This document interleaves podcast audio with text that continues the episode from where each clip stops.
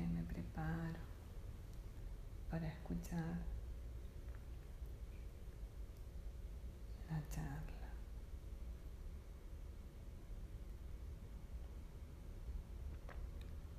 Puedo abrir los ojos si quiero.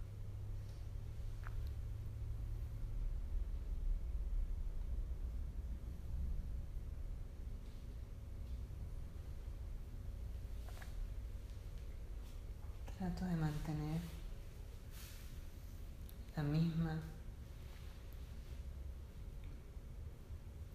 línea hacia adentro.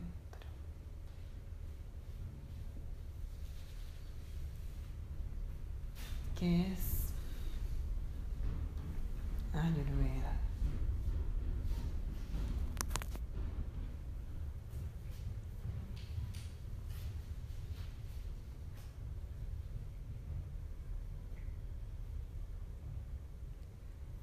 en términos súper, súper concretos, técnicos, Ayurveda es un Upaveda.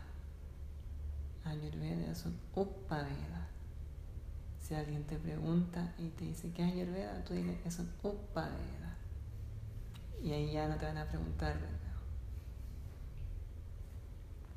Upa quiere decir como sub, un sub-veda.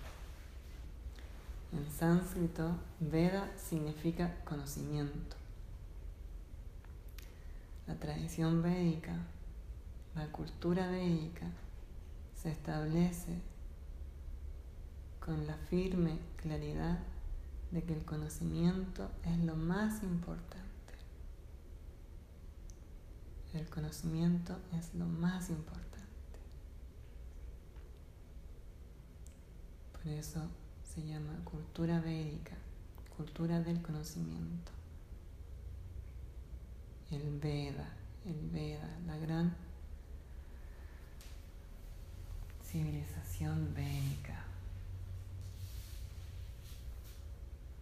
La cultura védica es producto de la civilización védica, una civilización ancestral de otro tiempo que nació mucho antes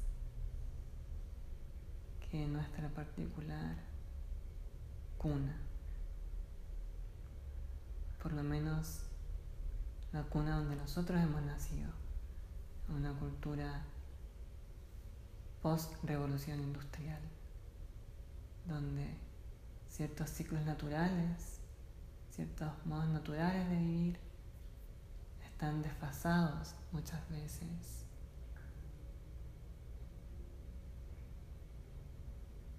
Como cuando ya no es hora de comer. Estoy despierto cuando tengo que estar durmiendo. Hay un desfase cultural.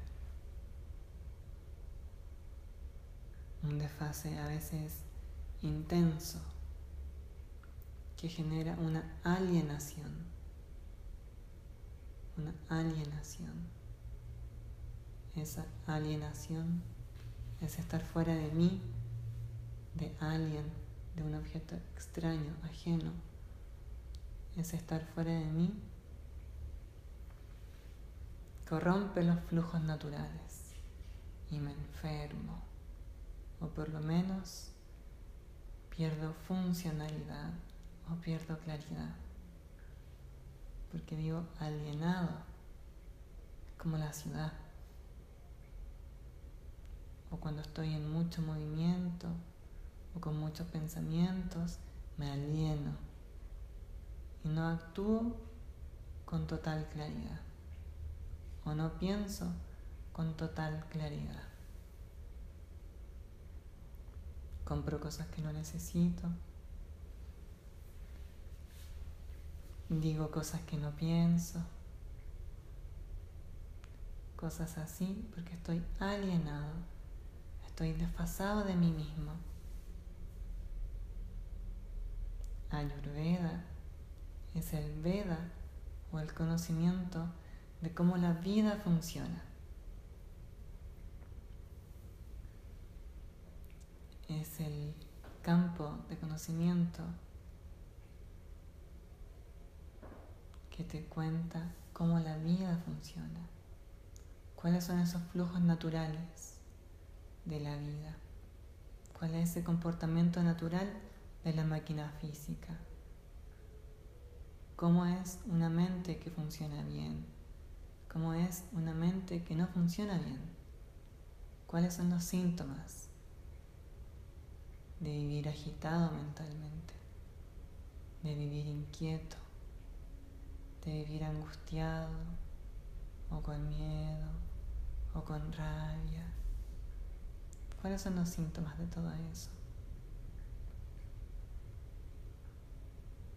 Ayurveda establece en sus textos clásicos, en los primeros versos del Charaka Samhita, el texto fundacional del conocimiento de la vida o Ayurveda, se establece que este campo de conocimiento conoce aquello que hace que una vida sea buena, una vida útil. Es el campo de conocimiento que conoce todo aquello que hace que una vida sea funcional. Y también conoce todo aquello que hace que una vida no sea funcional. Conoce los factores funcionales a un buen vivir y conoce los factores no funcionales para un buen vivir. Conoce lo que es una vida feliz y conoce lo que es una vida miserable. Sukam dukam son las palabras en sánscrito para la felicidad y el estado de miseria. Así parte el texto clásico. Ayurveda es el conocimiento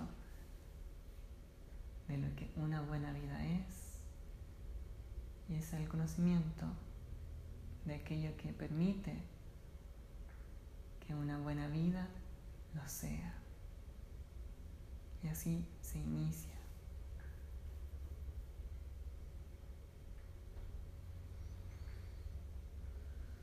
A pesar de ser una cultura altamente inteligente y profunda y precisa, cuando las civilizaciones van creciendo,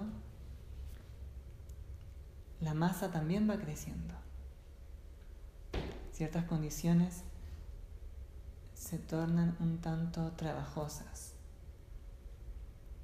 La aglomeración en las ciudades y cosas así.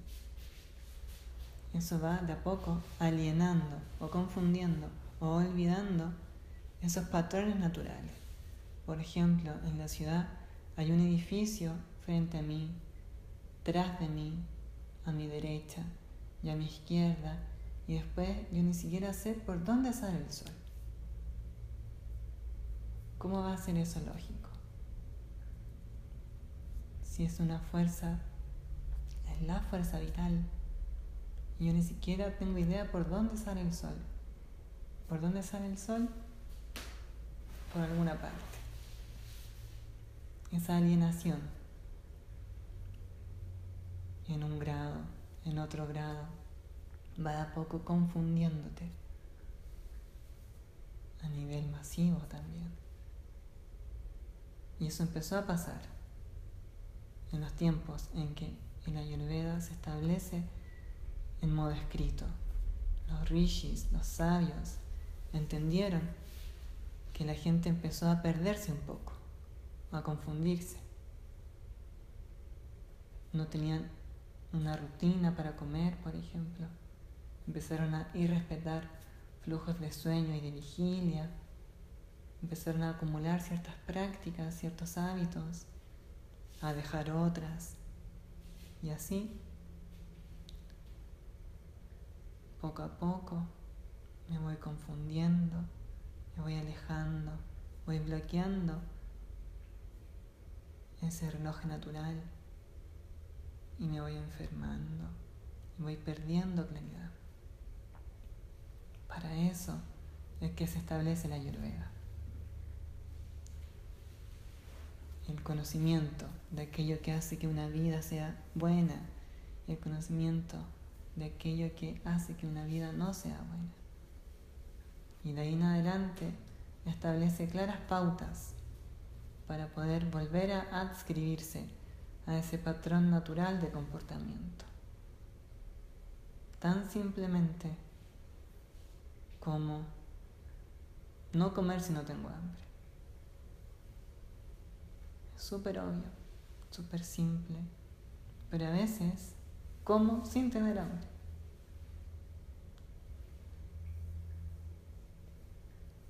Porque estoy lejano a mí mismo. Mi mente anda en cualquier parte. Y como sin hambre. Eso perturba mi sistema. Mi sistema, mi máquina, mi envase, mi vehículo, tiene una cierta programación de fábrica. Los flujos tienen que ir por una parte. Si yo como sin hambre, estoy irrespetando ese flujo.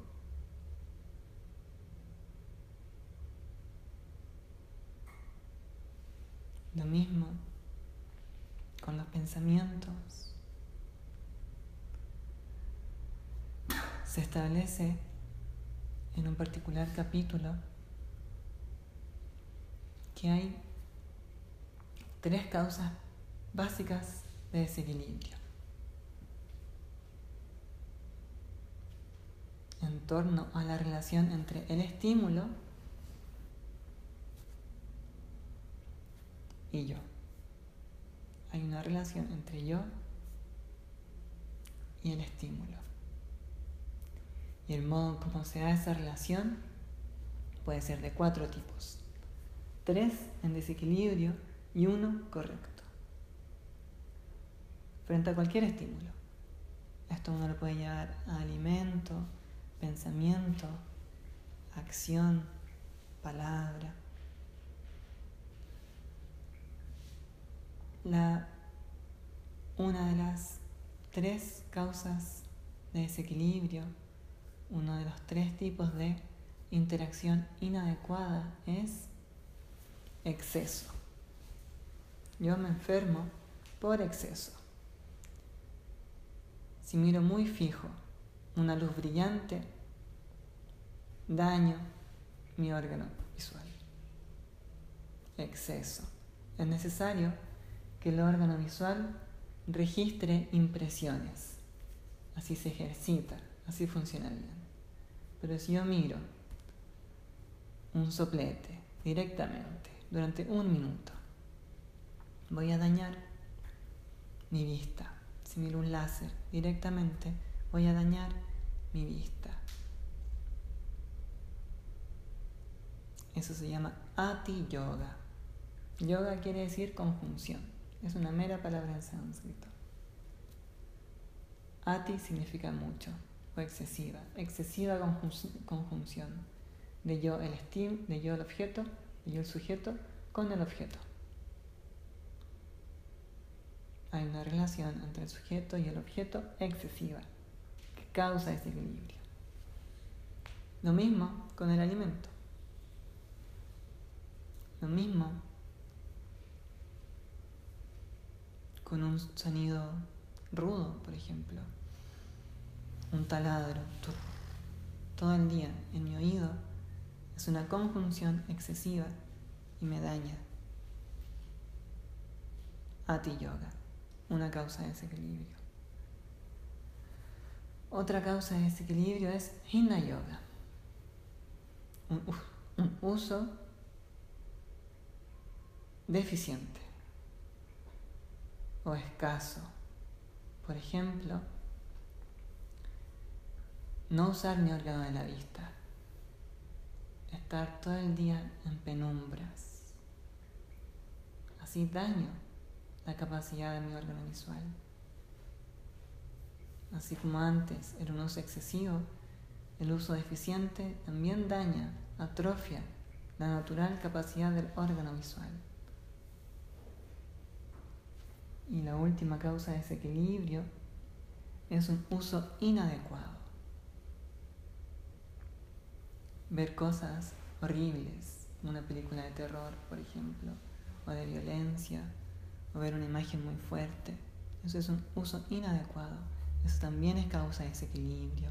Eso genera un registro que en alguna parte se queda y a veces es difícil de digerir. Y ese registro se junta con otros registros de la misma naturaleza y va agrandándose hasta que se junta o interactúa con otros registros y puede causar algún desequilibrio. Esto no es más que una máquina que recibe y ejecuta. Input, procesamiento central, output. Esta es una máquina. Si yo sé cómo funciona la máquina, yo puedo entender cómo funcionan las cosas y puedo acceder a dimensiones más profundas de mí, más allá de esta máquina, más allá de esta mente, más allá de mi personalidad. Esa es la intención última de todas las ciencias védicas. Darse cuenta de qué cosa soy, más allá de mi género, de mi edad, de mi personalidad. Ese verdadero acercamiento a la vida misma, a la fuente misma de todo. Ese es el fin último. El cuarto tipo de interacción, que no es causa de desequilibrio, es un uso adecuado. Tenemos Sama Yoga, uso adecuado. Hina Yoga, uso eficiente. Hati Yoga, uso excesivo. Y Mitya Yoga, un uso inadecuado. Escuchar palabras duras, improperios, expresarme con palabras duras, expresarme de una manera inadecuada, generar combinaciones incompatibles en el alimento, por ejemplo. Cualquier cosa que sea una aberración al sistema es causa de desequilibrio. De noche uno debiera dormir,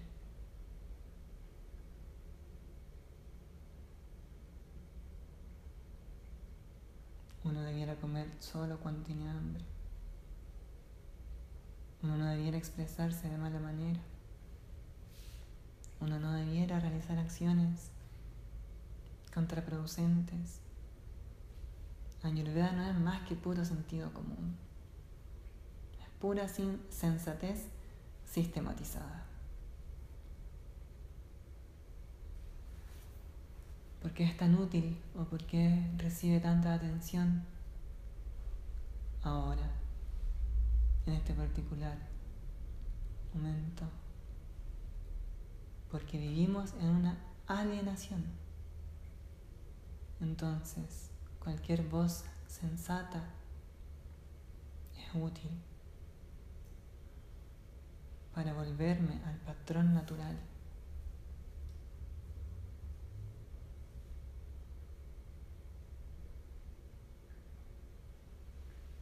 porque a veces me desfaso tanto, perturbo tanto mi máquina que llega a un punto de colapso y me da una parálisis o un cáncer o cualquier desequilibrio. En realidad las etiquetas no son tan importantes.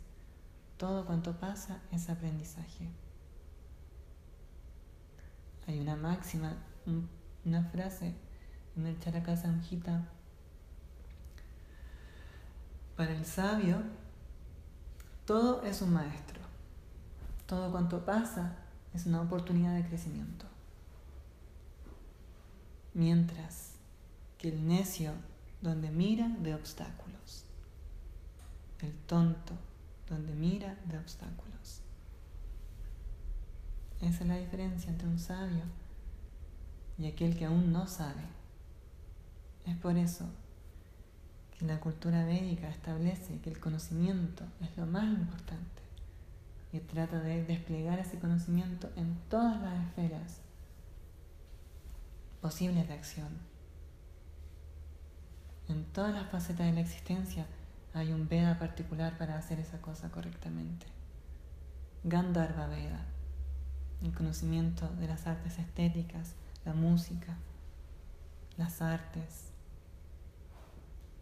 el baile, todo tiene un orden, todo tiene una armonía. la ciencia de la construcción, esta Veda, saber que todo puede armonizarse. Es esa la cuna de donde viene Ayurveda. Ayurveda no es una terapia, no es una dieta, es simplemente una guía para saber vivir, una guía para vivir bien.